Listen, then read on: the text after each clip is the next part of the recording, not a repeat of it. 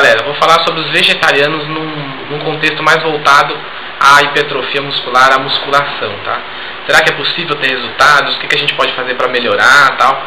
E também vou acabar falando um pouco sobre a, a, proteína e a construção muscular. Bom, vamos dividir os vegetarianos em dois, né? A gente tem primeiro os vegans, que são aqueles 100% vegetarianos, não comem nada que seja animal. É, nem carne, nem leite, nem ovo, nem queijo, nem iogurte. Tem até alguns aí mais radicais que não, não usam nem o mel, nada que vem do animal.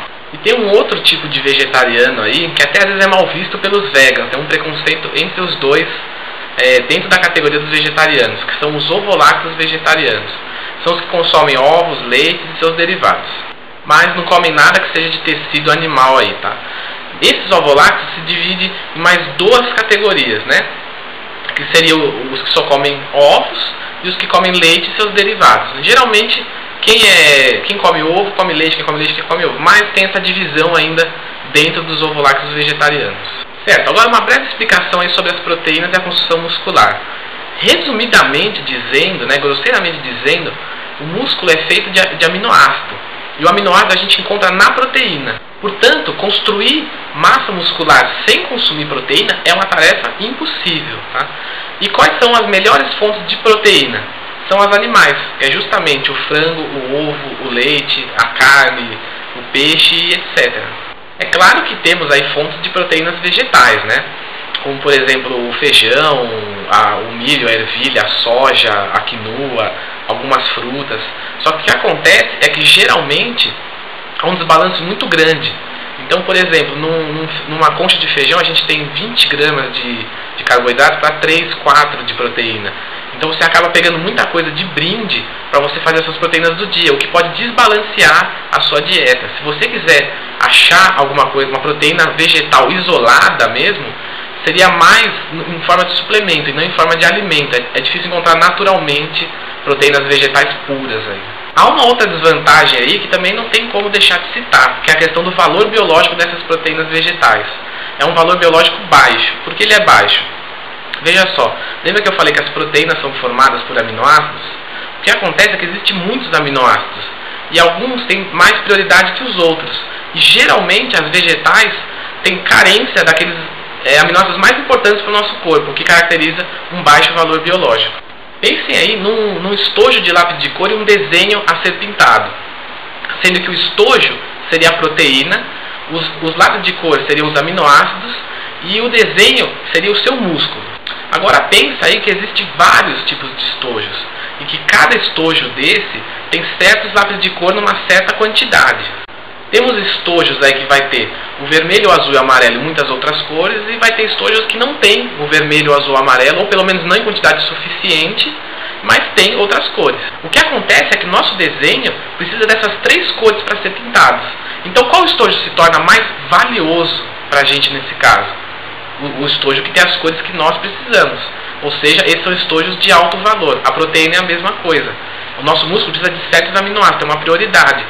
A proteína que tiver mais esses aminoácidos será uma proteína de alto valor biológico. E quais são as proteínas que têm maior valor biológico? São justamente as animais. Portanto, se você é ovo-lacto vegetariano, você consome o ovo, o leite e os derivados, não se preocupe, o seu resultado vai ser tão bom quanto de quem consome carne ou peixe. Já se você é vega, fica um pouco mais difícil, tá? Você até pode construir massa muscular, tal, você vai acabar construindo. Porém, vai ser muito mais difícil, devagar e com certeza mais caro também. Por que eu digo mais caro? Porque provavelmente você vai precisar de uma suplementação de aminoácidos para você para ocorrer o balanço, né? Então nesse caso aí seria muito interessante, por exemplo, uma suplementação com BCAA, que é a leucina, a isoleucina e a valina, que são três aminoácidos essenciais para o crescimento muscular. E BCAA, numa quantidade que você vai precisar, vai ser caro de bancar. Como eu disse antes, né, as proteínas vegetais sempre vêm de brinde aí uma gordura e um carboidrato que pode desbalancear a sua dieta, né? Então, por vezes pode ser, é, pode ser necessário que você precise suplementar com uma, por exemplo, uma proteína da soja isolada, uma proteína do arroz isolado, que é mais conhecido fora do Brasil, né? Para você ficar com a sua dieta equilibrada, você ter uma certa quantidade de proteína necessária para o crescimento muscular, sem desbalancear os carboidratos e as gorduras. A proteína vegetal aí mais legal é a soja, tá? A soja ela é de alto valor biológico, né? Antigamente ela era considerada como é, de baixo valor biológico, mas hoje, segundo os estudos mais aprofundados, vê que ela tem todos os aminoácidos essenciais numa quantidade razoavelmente boa, tá? Então a soja é, pro vega é o grande aliado dela. Mas você aí não pode fazer uma dieta 100% de soja, né? É sempre interessante você variar um pouco. Então o que, que, eles dizem? Que você pesquise um pouco sobre os aminoácidos ou procure um profissional, né? Vai montar uma boa dieta para você. Pra uma forma de você conseguir todos os aminoácidos que você precisar. Então, por exemplo, você misturando o milho com a ervilha, por exemplo, você consegue uma boa quantidade de aminoácidos essenciais para o corpo. Ou, por exemplo, misturar o arroz e o feijão, acaba ficando uma proteína completa, ali, uma proteína de alto valor biológico. Então, você usar aí ó, a, a soja, a quinua, o arroz, o feijão, o milho, a ervilha, a lentilha, a castanha, o amendoim, a aveia, a granola, né? Tem mais um monte de outros aí. Eles são importantes sim na sua dieta, tá? Você não precisa misturar os dois na mesma refeição para que se torne uma proteína completa. Apenas coma eles durante o dia. Então, para concluir aí, quem é ovo-lacto vegetariano, nem esquenta a cabeça, porque vai conseguir praticamente os mesmos resultados de ganhos aí de massa muscular de quem é, consome de tudo. Já os vegans, eles terão um pouco mais de dificuldade e com certeza vão gastar um pouco mais de dinheiro, mas também é possível ganhar massa muscular sendo 100% vegan. Tá?